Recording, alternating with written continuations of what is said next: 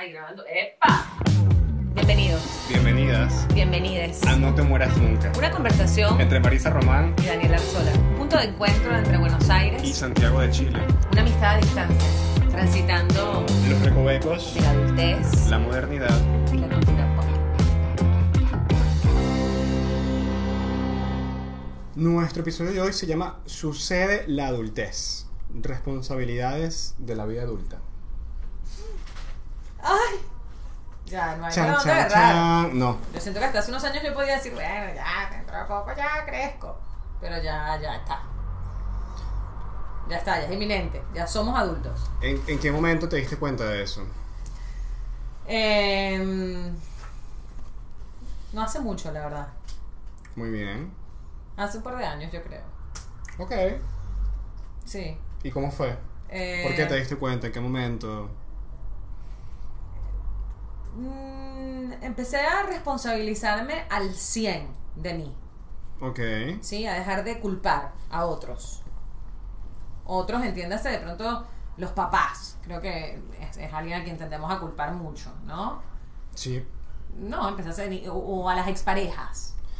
Hay mucha gente que se estanca en, es- en esos dos papeles. Es una elección. Mm. eh, seguirte victimizando o hacerte cargo, responsabilizarte. Para mí de eso se trata realmente crecer. Ok. de hacerte cargo de ti. Y hacerte cargo no, no es solo eh, abastecerte de todo lo que necesitas, ¿no? Sí, yo creo... Material y emocionalmente, sino también hacerte cargo de, de la vida que tienes, de lo que materializas, de tus relaciones. Ok. O sea, ser consciente de que lo que tienes eh, lo generaste tú y nadie más. Ese momento de conciencia o, o esa parte de crecer que tú abordas de la conciencia me gusta porque hay mucha gente que cree que, que llegar a ser adulto tiene que, que ver únicamente con la edad biológica que puedas tener, ¿no? Como te haces viejo, ya maduraste y, hay much- y no funciona así realmente, ¿no? Hay muchas personas que tú puedes conocer que tienen 40, 50, 60 años y pensé que tuvieran 20. Los eternos Peter Panes. El complejo de Peter Pan. Sí. La lucha es Yo real. tuve, yo tuve muchos años de mi vida que estaba en pareja con puros Peter Panes. Uf, campanita. Wendy. Wendy o campanita, ¿cuál eres? Me encanta Campanita, pero porque yo creo en las hadas. Igual que Andy. Andy Alessio también cree en las hadas. ¿En serio? Sí, nuestra productora cree en las hadas. Sí. No, pero lo de ella es serio. Ah, ok. Ok, respeto. Eh, En los elementales. Ok. A Los mí, seres, las criaturas del bosque. ay, a mí me gustaba de campanita, viste que sí, Las campanita. hadas, los duendes. Yo conozco mucha gente como campanita. ¿Sí? Sí, que si no los aplaudes constantemente se secan, se mueren. Bueno, Campanita tenía un tema, eh, eh, era, eh, era, era, eh, sí, como Una- medio codependiente, Era ¿no? era- Campanita. es una attention whore. Necesitaba tener la atención de Peter todo el tiempo. Pero está bien, a ver, todos necesitamos atención de vez en cuando y nos hace bien. Una atención en la Es vida. re adulta. profundo que yo me identificara con Campanita, qué horror. Menos mal que ya no más. Ya no más campanita, chao chicos, complejos de Peter Pan. Chao, Peter Pan. Para quien no lo sepa, el complejo de Peter Pan pues justamente ocurre con personas que se, se niegan a crecer, se niegan a asumir estas responsabilidades de la vida adulta. Sí, yo también llegué a salir con tipos con complejo de Peter Pan. Sí, Sí, era como salir con, sí, era como salir con Peter Pan o como con un personaje de, Dawson- de Dawson's Creek. Como que no sabía qué quería, no sabía quién era, quién soy, qué quiero, dónde estoy, porque, porque, porque nací. Es como, ok, relájate, tienes 40 años. wow. ¿Qué te pa- y a los 40 puedes todavía no tener claro qué es lo que quieres. Eh, bueno, si a los 40 todavía no sabes qué quieres, deberías prestar atención, ¿no? Sí, bueno, o ir a terapia, pedir apoyo, ¿no? Si no puedes solo, bueno, reconócelo. Sí, La completamente. terapia está buenísimo. Yo estos últimos años acá en Buenos Aires si hay algo valioso que tengo es todo el trabajo de introspección que he hecho en terapia. A mí me encantaría ir a terapia, ¿sabes? Nunca he podido ir a terapia. ¿Por qué? Creo que nunca he tenido quizá... eh, cuando tuve los medios para hacerlo, no, no lo hice porque siempre he estado ocupado. Creo que casi siempre he estado haciendo como mil cosas. Mm. De repente lo, lo, lo he pospuesto mucho, pero lo tengo por ahí. Creo que lo, que es importante es esta- ir, ir a un buen terapeuta, como alguien con quien hagas clic, con quien te entiendas. Eh, que te inspire confianza también para abrirte y que respetes y en quien confíes. Me gustaría, Yo creo que una vez tú, tú me comentaste algo hace unos meses que me gustó mucho, ¿no? Porque yo cuando empiezo con el tema de, ah, debería ir a terapia, eh, digo, uy, pero si, si de repente no me gusta el terapeuta, o si, no sé, pasa tal cosa, y si es odioso, no me entiende o tal. Tú me dijiste algo así como, bueno, ve a uno, y si no te gusta, ve a otro, y si no te gusta, ve a otro, y si no te gusta, ve a otro. Y es como, ok, eso me gustó. Sí, Creo bueno. que lo voy a hacer. Es como, es como idealizar a las parejas. Bueno, mira, bueno, sales con alguien y si no funciona, bueno, sigue saliendo. No es que ah, no salgo más nunca, entonces con nadie. ¿No? Claro, me parece bien. Entonces, bueno, con los terapeutas aplica igual. No hay que idealizar tampoco a la terapia. Debería haber un Tinder para, tera- para terapeutas, ¿no? Así como... Estaría buenísimo, más. al menos poner unos filtros, ¿no? Que Sí. lo quieres yonguiano, lo quieres tal. Uy, esta app no existe, Dani. Creo que está buenísima. ¿Qué cosa? La app, sí. Una app de buscando encont- terapeuta. Para encontrar tu tu terapia. match con tu ¿Qué terapeuta. está sucediendo? Aquí no te mueras nunca. Dios, hay que conseguir un programador ya que nos haga esta aplicación. Si alguien lo hace, nos está robando la idea. Ya, que que- quede registro de esto. Ujú. Sí, yo creo que las apps en la adultez nos ayudan un montón. Por ejemplo, la, la única, la- las apps y también como las redes sociales, ¿no? Como antes eh, utilizaba Facebook para algunas cosas, pero ahora solamente lo utilizo para ver cumpleaños. A mí me recuerda cumpleaños, sí. Ni Es siquiera, ni siquiera entro. Te llegan los mails como, hoy están de cumpleaños, este, este y este. Buenísimo. Y bueno, aprovechas y vas al muro. Buenísimo, porque cuando llega a cierta edad se le empiezan a olvidar las cosas y soy malísimo recordándome de los, de los cumpleaños. Me- Gracias, no sé, a Steve Jobs por los teléfonos. Por los teléfonos inteligentes, porque si no, bueno, antes teníamos las agendas, pero yo digo, yo hoy en día no me sé el teléfono de nadie. el teléfono de nadie. Creo que eh, forma parte de eso, de, de, de esa no adultez tampoco saberte el teléfono de otra persona. Yo no me sé el teléfono de nadie tampoco. Antes era súper importante saberte el teléfono de tu papá, por lo menos. Sí, sí. Yo me sé los que me aprendí cuando todavía no había teléfonos celulares. Me los sigo acordando. Pero eran otras épocas, pues. Yo creo que parte de ser adulto hoy en día también es lidiar con eso, con, ¿no? Con el tema de la, la digitaliza- digitalización de todo. Es como. Yo nací en un mundo analógico. A mí me ha tocado adaptarme al, mundo digital. Y a veces me cuesta un poco de trabajo todavía. Eh, veo la, la- gente más joven, los, chiquitos que tienen ahora, bueno, los chiquitos que no tienen ni 10 años, es impresionante el manejo que tienen de la tecnología, como, como su, de- todo, es como su manera de usar sus manos es todo como de swipe y de clic y de, como todo con pantallas táctiles se mueven y con mucha naturalidad. Y bueno, y los adolescentes de hoy en día es- tienen totalmente naturalizado eh, su manera de usar las redes sociales, por ejemplo. Mi generación y las generaciones posteriores a la mía estamos entendiéndolo, estamos en el proceso de entender al mundo, el mundo tecnológico y de, como la realidad 2.0, digamos. Creo que una de las cosas que, que he visto que se debaten algunos, algunos amigos que, y por ejemplo, eh, no sé, en mi hermano, en- que, que tiene a mi sobrino, y he visto otras personas que también tienen hijos, y es cómo debatirse justamente eso, ¿no? ¿Cuánto tiempo puede- deberían pasar los niños eh, delante de, de- de un teléfono, de una pantalla? Eh, eh, es heavy también, porque si te pones a ver, hay... cu- ¿Cuándo puedes parar? Hay muchas personas que le pasan al, al, al- niño un teléfono, una pantalla para no tener que lidiar con ellos, ¿no? Mucho, mucho se ve eso. En, en el transporte público lo ves todo el tiempo. O, o padres que, que usan el momento del transporte público para desconectarse de los hijos y conectarse ellos con la pantallita. Y están como totalmente desconectados de sus hijos y pegados a su pantallita. Yo puedo entender también que es el momento que el papá tiene para poder ocuparse de él o de ella. Eh, pero pero ¿qué pasa con estos chicos? ¿Qué pasa con estos niños? Hay como un tema de, de desconexión y de deshumanización que, que a, mí, a, mí, a mí me asusta un poco, la verdad. Eh, Una de las cosas que están haciendo en algunos países, eh, cosas que yo estaba leyendo, alguna- algunas eh, cosas que presencié viajando, es que la educación es- está cambiando mucho en, en países desarrollados y casi siempre tienen días a la semana donde ven clases fuera del colegio y donde se relacionan con el mundo exterior constantemente, justamente para eh, combatir esto que me dices, ¿no? está buenísimo eso, porque nada, es como vo- volver, volver a, a- a- al, al contacto entre seres humanos también, ¿no? Incluso hay plataformas de videojuegos que, que juegas online con un montón de gente en todo el planeta y, y entonces estos niños que comparten con sus amigos virtuales, digamos, que no, no, no los tienen y, en, en persona y que después puedan relacionarse con seres humanos en, en- su cotidianidad, ¿no? También. Pero yo crecí con eso también. ¿Tú yo creciste crecí- con eso? Yo crecí jugando juegos por internet. Solo, te- pero, pero también tenías amiguitos. Sí, ¿o crecí, no? crecí teniendo amigos que nunca conocí en persona, por ejemplo.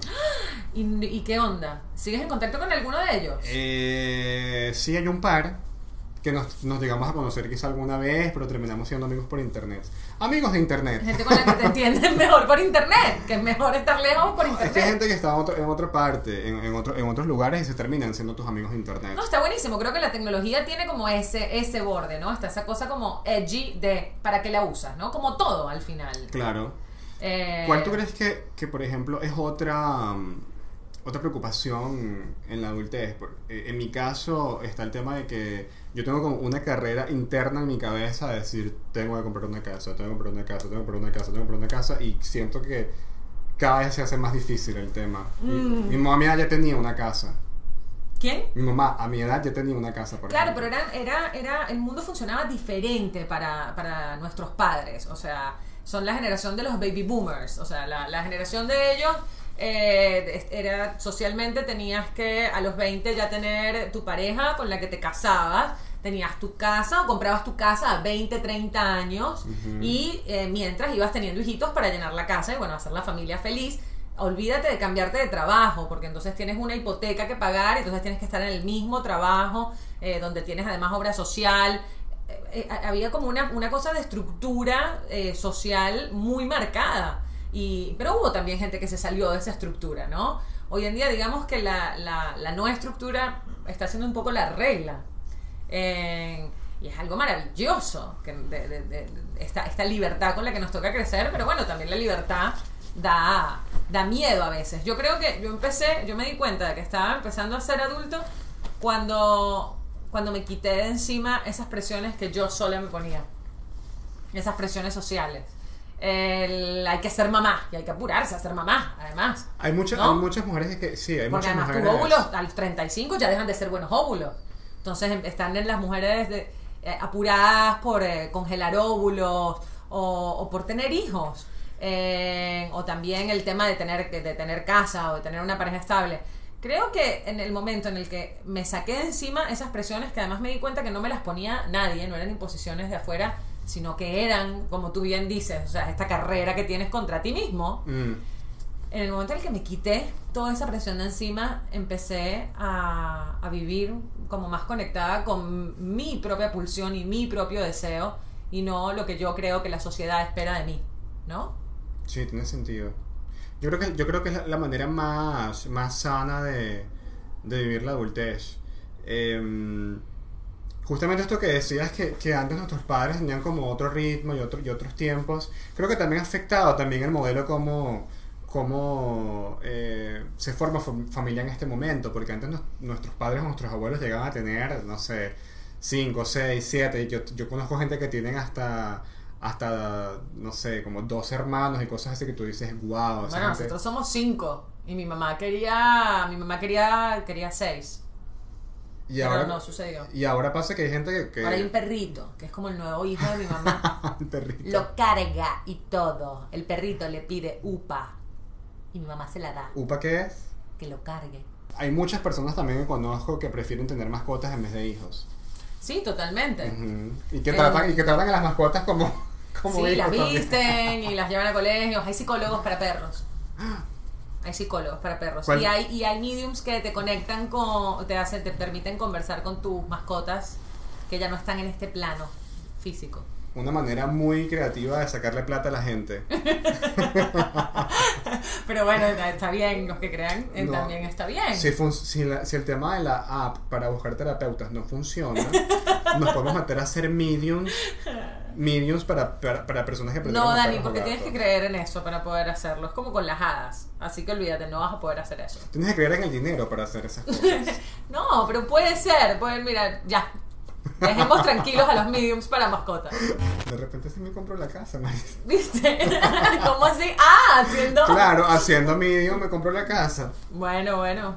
Nada, tú, creo que eh, eh, uno elige dónde pone el foco también. Eh, que, que está buenísimo si es un proyecto, pero que ese proyecto no, no, no, te, no te robe la paz, el tener tu casa. ¿no? Sí, yo lo- Si yo- un proyecto, Yo lo vivo como, como un sueño, que sea como una meta, ¿no? Como este tema de... Primero mi meta era como sacar a mi familia de Venezuela, luego que lo logré. y lo has como que- hecho, Dani. O sea, lo, lo- lo que te invito es a que no seas tan tirano contigo, que seas amoroso contigo en el y disfrutes el proceso a comprar y conseguir esa casa. Gracias por la invitación, te la compro y voy. ¿A quién tenemos invitado hoy, Dani? Tenemos invitado a otra miembro de la familia, Román. Sí, Eliana Román, psicóloga, la, la, la román favorita de todos. Y no es secreto para ningún román, así que está todo bien. Que es la favorita de todos. Sí. Como la mediadora entre todos, la, la centrada, Oh. la psicóloga. Y nos va a, a dar su opinión sobre este tema del día de hoy. Ser adulto hoy en día. Sucede la adultez. Sucede. Bueno, el concepto de adultez fue cambiando con los años. Eh, pienso que capaz nuestros padres o generaciones anteriores tenían otra percepción de la adultez, como tener hijos, formar una familia, casarse, tener un trabajo estable. Hoy en día la adolescencia se extendió hasta los 24, 25 años. Hay quienes creen en un término que es los train teenagers, que es esta adolescencia a los 30, es como una adolescencia tardía, extendida. Y hoy en día creo que la adultez está vista desde otro, desde otro lugar, más allá de la edad. Creo que también se empezaron a enfocar en otras cosas. Hay un foco mucho más puesto en el disfrute, en la felicidad, más que en los en lo que la sociedad espera de nosotros, sino en nuestros logros personales. Está mucho más ahora el, los emprendedores, como lograr sueños, alcanzar sueños, como se enfocó todo desde otra perspectiva. No creo que hoy en día la adultez esté relacionada con responsabilidades y con mandatos sociales, sino con logros personales de cada uno. Y no creo que haya una edad específica para determinar si eres adolescente o eres adulto, sino como cada uno se siente y lo que cada uno va logrando. Y creo que hasta sería un concepto personal de cada uno, más allá de lo que obviamente hay estudiado por la ciencia y por distintas, por la sociología o distintas ramas de, de, esta, de, de estudio de la sociedad. Me gusta, me gusta esto que, que dijo de los Train Teenagers. Me encantaron los Train Teenagers. Porque tú sabes que yo, yo recuerdo. Me da un alivio. Claro, no me hace sentir que no es que, ay, que inmadura o cuánto me demoré en crecer. No, No, yo recuerdo estoy viviendo otro mundo. cuando Está- era, cuando era niño y mi mamá iba a cumplir 40 años, era como, "Ah, voy a cumplir 40, y mi mamá lloraba como, no, y hay gente como, voy a cumplir 40, y ahora es como, no, yo, yo recuerdo a Concha Huica, que me encanta Concha Ay, Huica, Sí, genial. y Concha Huica, me encanta que dice, ella dice que el rock and roll empieza a los 40.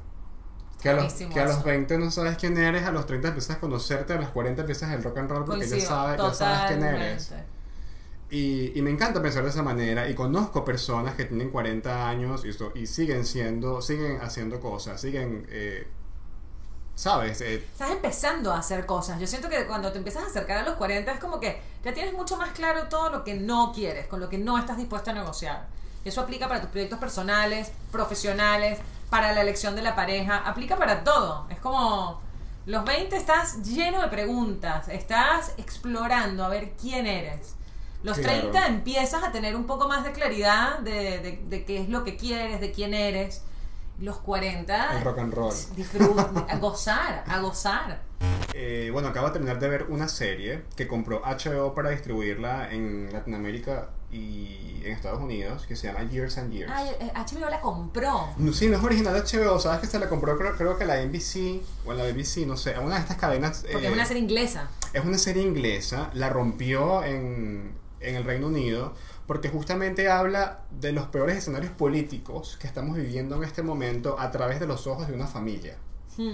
Una familia de clase media que se va viendo como amenazada por eso. Entonces, la serie habla de cosas eh, como los límites de, de- de la humanidad, como el mundo digital. Hmm. Sigue hablando de temas como los refugiados, que es un tema que, está- que- que en este momento está bastante crítico.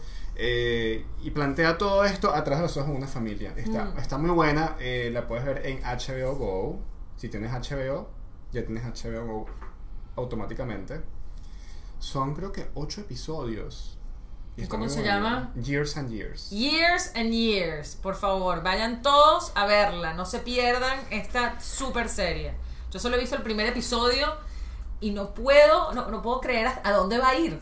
Porque el final del primer episodio ya, ya es, es, es catastrófico. Dices, ¿a dónde más puede ir si esto apenas está empezando? Es asfixiante, sí.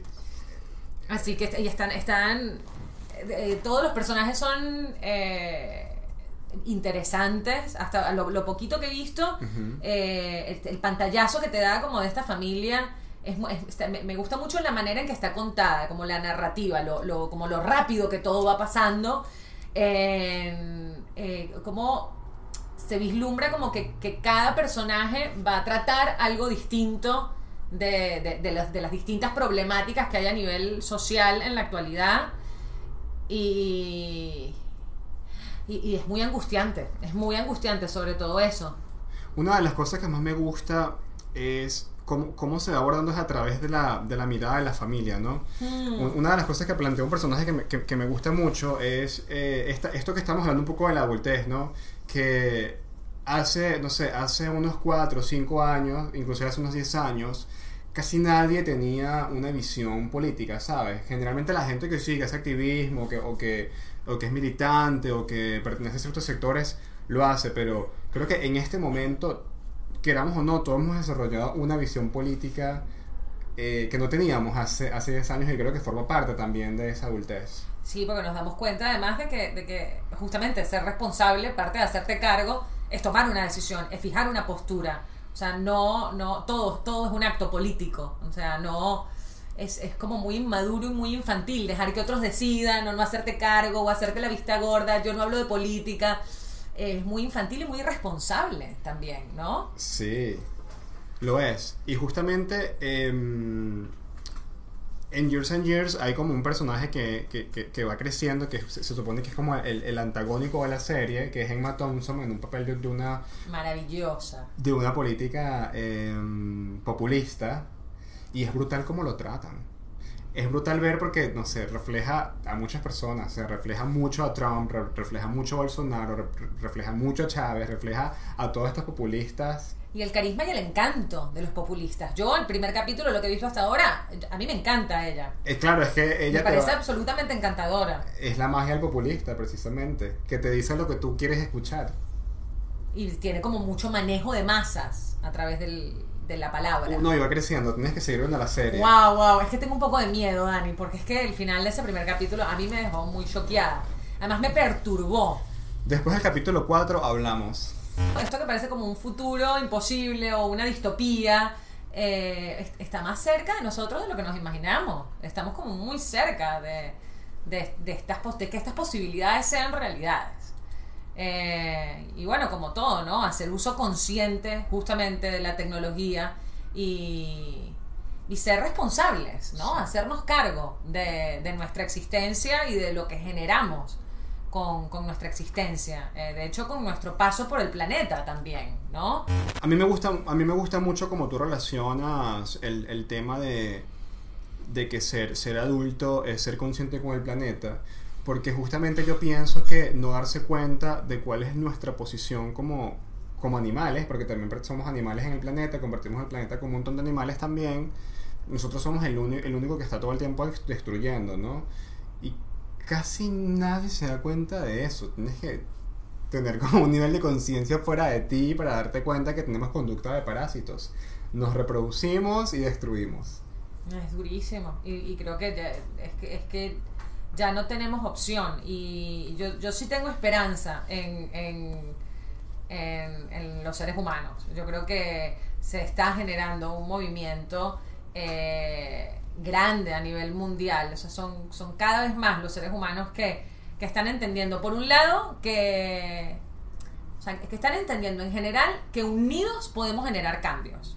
Y esto aplica para todo, aplica para la política, o sea, ya no, o sea, estamos empezando a ver que nuestro, a los políticos los ponemos nosotros ahí y también podemos sacarlos de ahí. Claro. Eh, en líneas generales, digamos que el caso de Venezuela es, es un caso específico, no son políticos, es una mafia que tiene secuestrado un país. Criminales. Es distinto. Pero en líneas generales en el planeta los políticos son empleados públicos. Sí. Están ahí y que nosotros también podemos decir que no estén más. Y unidos es la única forma de que podemos generar cambios.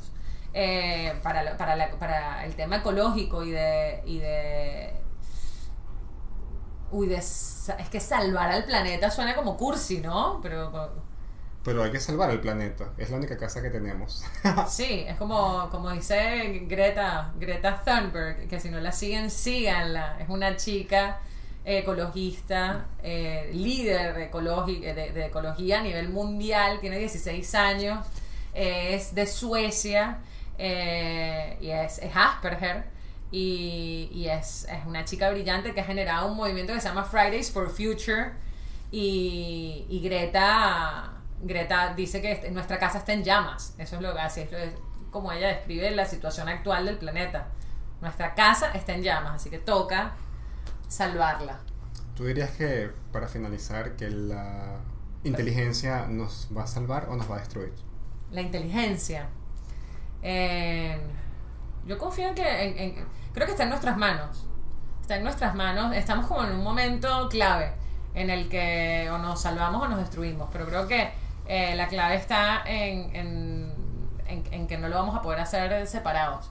En que tenemos que hacerlo todos juntos. Ser una masa crítica que genere un cambio de conciencia. Creo que tenemos, estamos en un momento clave para generar un cambio de paradigma a nivel mundial. Y bueno, depende de nosotros. Es maravilloso ser un adulto hoy en día. Es súper emocionante. A mí me gusta ser adulto. Ser adulto hoy. Es divertido, ¿no? Sí. Así que... mierda hoy. ¡Qué malo! ¿Qué coño? ¡Ay, te peluqué! ¡Lo peinado!